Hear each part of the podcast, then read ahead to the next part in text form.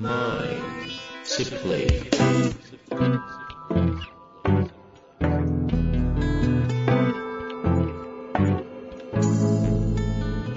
にちは、遠藤和樹です。秋山証券時の経営者のマインドサプリ。秋山先生よろしくお願いいたします。はい。よろしくお願いします。さて、今日も行きたいと思いますが、あの、はい。私今日質問がありまして、ほうほうほ最近全然話がシェアされていない、以前出した視力回復ツールみたいなのを、オータスか、オータス。ちゃんとやってるんですかと、経過を聞いてないですし、まさか視力上がってないとかってことになってないかなと、いろいろ気になっておりまして。う。いやね、遠藤さん、あれね、はい。やると、うん。本当ね、こう、後頭部が、こう、スッキリするのよ、もうびっくり。そういう話聞いてないです。視力が良くなっているのかどうか。あれ視力良くなるためのものですよね。もともと。あ、そうですね。そうそうそう。す数字です、数字。あのね、数字測定できるんですよ。おうおうあ、そうなんですね。検査して。はい。検査して、そしてトレーニングして定期的に検査しましょうって。えー、で？いやね、検査定期的にしてないんです。お ちょっと待って、そっち？で、いやいややってるんですか、ちゃんと？あのね、1日3回ややれやってねって言われてる。はいはい。それを一回何何分ぐらいやるんです1回5分。かああ、じゃあ、1日15分か。そう。それを1日私は、えっと、15分を一気にやっちゃうのね。ああ。それも良くないらしうん。い。なおかつ1週間にね、3回か4回くらい。うん。やってんのが。うん。あそれ。毎日やってって言われて。え、でもまあそういうのはいいんですよ。プロセスはね。結果どうなんですか？今なので、やってないので結果が出てないんだろうかなと思って測定してない。え、じゃあ何？わかんないんですか？わかんないです。それでもやり続けるのは理由があると。やっぱスッキリ感はすごいあ。そんなに違うんですね。うん。へえ、すっきりなんだ。後頭部がすごいクリアになる。へで、ー視界が明るくなる。へただしえ、、自分の中で癖っていうのかな、毎日ちゃんとできてないから、測定しても変わってないだろうって、その変わってない数字を見たくないので、うわー、これ、経営の話？何？大丈夫ですか？一緒だ。なので、見たくない。うわー、なんか。今日見よううん今日見よ ですね。これは、次回、ちゃんと、ビフォーアフターある程度、いった発表の場を持ちますので、はい。次回の収録、皆様、数字楽しみにしていただけたらと思います。ちゃんと前回、もうわ分かってるんですよね？残ってる残ってる。あじゃあ、発表の場を設けますので、今日のあたりはこのあたりで、早速質問に行きたいと思います。いや、もう、もう今やりたい。ここで発表したい。違う違う。早く視力がつあかないあいいですよ。つけながら喋っていただいて。ということで、今日の質問いきたいと思いますが、今日はですね、えっ、と、質問、自己肯定感についてということで、質問だけご質問いただいております。いきたいと思います。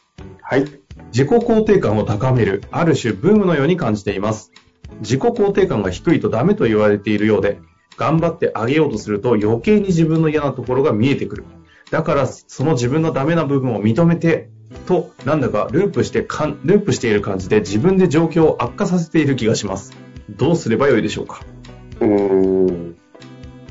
最近やっぱ見かけますね。本屋さんで。自己肯定感という言葉。本当ですか？なんか、うんあんまりその感覚なかったんですけど、確かに言葉としては、何でしたっけ？セルフエスティームはなんかですよね、もともと。はい。昔、私人事か関関連の仕事してたことあって、うんうんうん。その時にはよく聞いてたなーって自信も何年前、10年以上前な気がしますけど、ここ最近その印象はもうなかったんですけど、そうなんですね。うんやっぱりなんでしょうね、こう、今まで違うもので自分のことをこう、なんていうのかな、保保ってた部分ってあるじゃないですか。ああ、なんてどこどこで働いて。そうそうそうそう。だから、そこの拠り所っていうのが見えなくなってきてるので、えっと、じその結果として自己肯定感が下がっている風潮があるので、だから自己肯定感が今大切になってきてると言われてるのかもしれませんね。なるほどね。不不景不景気とか環境が不安定になると、あの、宗教の方が売れるみたいな話ありますすけど、なんかこういった自己肯定感とかも一つなんかちょっとそれに近しい感じで人気出ちゃうんですかね？いやーなんか、ちょっと確信今ついちゃってるんですけどね。遠藤さんが。だから自己肯定感をまあ、例えば人にあげ、例えば部下とかね、子供とかが自己肯定感をもっと上がればいいなって思う時ってあるじゃないですか。うんうん。でもそれってなんでそう思うかって見てほしいんですよ。近しい人間が自己肯定感上がった、上げ、上げ、ん上がったらいいなって思うとき。うん。なぜそう思う？そう思うの？か。部下が自分がね、あ、俺ダメなんですとか、俺は無理なんです。俺なんかもうダメな人間ですって。それは上司の立場としてってことですか？うん親とか上司の立場としてそう思うのはなぜか。そなんですか？なんか力発揮したらいいのにとか、うんうん。してほしいから。そうですね。まさにそうですあの、もっと頑張ってほしいからじゃないですか。うん。だから、えっと、この自己肯定感っていうのを、まあ例えば人に扱う時の注意事項はそこですよね。何のために相手に自己肯定感を上げてほしいと思ってるのか、それってひょっとして自分のためではないのかっていうチェックが必要になってくる。うんうん。あと今度自分が自己肯定感っていうものを自分で扱うときにどういうことがち大切なのかっていうことなんですけれども、これに関してはちょっと一つ注意事項があって、なんかこう自己肯定感を上げると OK よっていう雰囲気になってるじゃないですか。そうなんですね。自己肯定感を上げれば大丈夫なんだみたいうん。なるほど。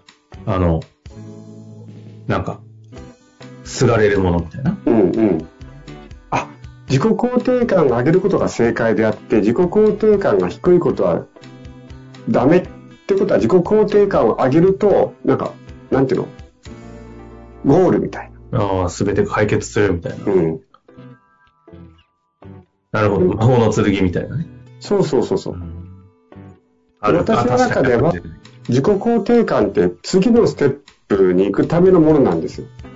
ほう次っていうのは、ど、次というのはどこに行くんですか？次というのは、えっと、さっきの他者を使うと一緒、いつも似てるんですけども、自分はどっかで頑張んなくちゃいけないんですよ、自ら。うん。ところが自分が自己肯定感が低い、ダメだっていうと、そのステージから、えっと、少し降りられるっていう感覚を持ってほしいんですね。でそうじゃなくて自己肯定感をちゃんと高めることによって、そのステージから降りないんだと。あ、僕はできるんだ、このままでいいんだと。だから、より成長する、していく方に持っていかなくちゃいけないなとか、だから、えっ、と、この自分が与えられたミッションを自分自ら達成しなくちゃいけないんだと。うん。結局は、えっ、と、自分で自分のことをしっかりステージの上に上げて、しっかりとこう、鼓舞していく、その前段階として自己肯定感っていうのは非常に重要だなと思ってます。うん。この話をいただいた上で、要はその次のステップに行くために必要な一つの、一つの段階として自己肯定感が重要だと思っている。という理解でいいんですかね？はい、そうですね。っていう中において改めてなんですけど、そもそも自己肯定感ってな、なんか、な、なんなんですっけ？まあ、自己肯定感って自分のことを認めようなので、今のままで大丈夫だよとか、えっ、と、あなたはそのままで OK ですみたいなニュアンスだと思います。ほうほうほう。なるほど。で、確かにそうなんだけども、あの、今のままで OK だよで終わらないってことですよ。今のままで OK だよ。だから、これから、えーあなたはどこに向かっていくんですかとか、何をすべきなんですかってことを考えていくための、一旦は今のままで OK なんだということを自分で認めてあげるということですね。うーん。なるほどですね。これってそういう意味で言うと、自分、自己肯定感を、うん。まあ世の中にはその本がいっぱい溢れてるって話なんでしょうけども、自己肯定感って手に入る、どうやって手に入れるんですか？てか、自己肯定感自己肯定感が高い人と低い人ってどうやって見分けつくんですか、うん。うん。なんかそもそもの質問しちゃってますけど。私の場合は、あの、測定方法というか見分けの使い方は、えっと、明確で、えーっと、自分の人生に感動できてますかって聞く。い今ですか？うん。あったか、今、うん、生まれてから今までで自分の人生に感動できたシーンはどこですかって聞く。ああ。感動できたシーンは過去にありましたかと言われれば、なんか、うん。大体それを思い出し皆さんそうですけど。それを思い出してもらう。おーらその時の、例えばワードとしては、えっと、満足のいく結果は出なかったけども、自分なりにやりきった経験だとか、あとは、みんなには人知らず知らない、人には分かってもらってないけども、実は周りのためにすごい一生懸命頑張ってきたとか、あとは経験とか実績がない中ですごいチャレンジしたみたいなこういう、まあ、いわゆる、えー、ストーリー。っていうものをパッと言えるかどうか。逆に言うと、それがパッと言えれば、あ、自己肯定感があるっていうふうに認識していいんですよ。ですから、この、まあ、一般的な言葉で言うと、ストーリーテリングってあるじゃないですか。それをマーケティングのためじゃなくて自分のために使うっていうことを私は推奨してますね。実際インダーダイビングってあるじゃないですか。私のオンラインの勉強、はいはいはい、あそこではその自己肯定感の作り方というところで、えーと、ストーリー自分に役自分で使っていくための自分のためのストーリングテテリングストーリーテリングの作り方っていうことを紹介してこのステップで一回作ってみてってことはやっていますなるほどねそういうことか。ってことは、そのやり方もあるし、うん、見分けもつくし、で、今、自己肯定感とはある種、なんですか、その、そのままの自分を認める。はい。受け入れるみたいな。たんだな、俺は、みたいな。という意味でも、意味も分かって。うん。で、大体、で、その自己肯定感というのも、そのものが必要というよりも次に行くために重要だっていう意味の全体像も見えた中において、この方のご質問を最後にあの、どうすればいいでしょうという、このループに入っちゃってるところなんですけど。はい。はい、じゃあ一つ目、自己肯定感を高めるのをゴールにしない。ああ。なるほど。二つ目、それが分かった上で自己肯定感を高める。うんうん。それはやり方として今少し紹介したように、自分だけのストーリーテリングというのを作ってみる。ポイントとしては、過去にうん、なんですか、やりきったら、だって感動したか。自分の人生に。そうそう、感動した物語、エピソードを自分のために書いてあげる。ああ、なるほど。ああ、めっちゃ具体的ですね。で、えー、まあ、その時の項目、本当は決まってるんですけども、その時はどんなシチュエーションだった？絶対に困難なシチュエーションだったに決まってるんですよ、その人なりにね。その時の状況はどうだったのか、じゃあその状況、しんどい状況の中でどういう行動を自分は取ったんだと。うん。うん、あ、間違えた。状況、葛藤、行動、気づきってこの4つなんです。どういう状況だったのか、その状況でどういう葛藤があったんだ、その葛藤の中でどういう行動をとったんだ、で、あなたは何に気づいたんだって、この、ここに当て込んでいただくと大体ストーリーができる。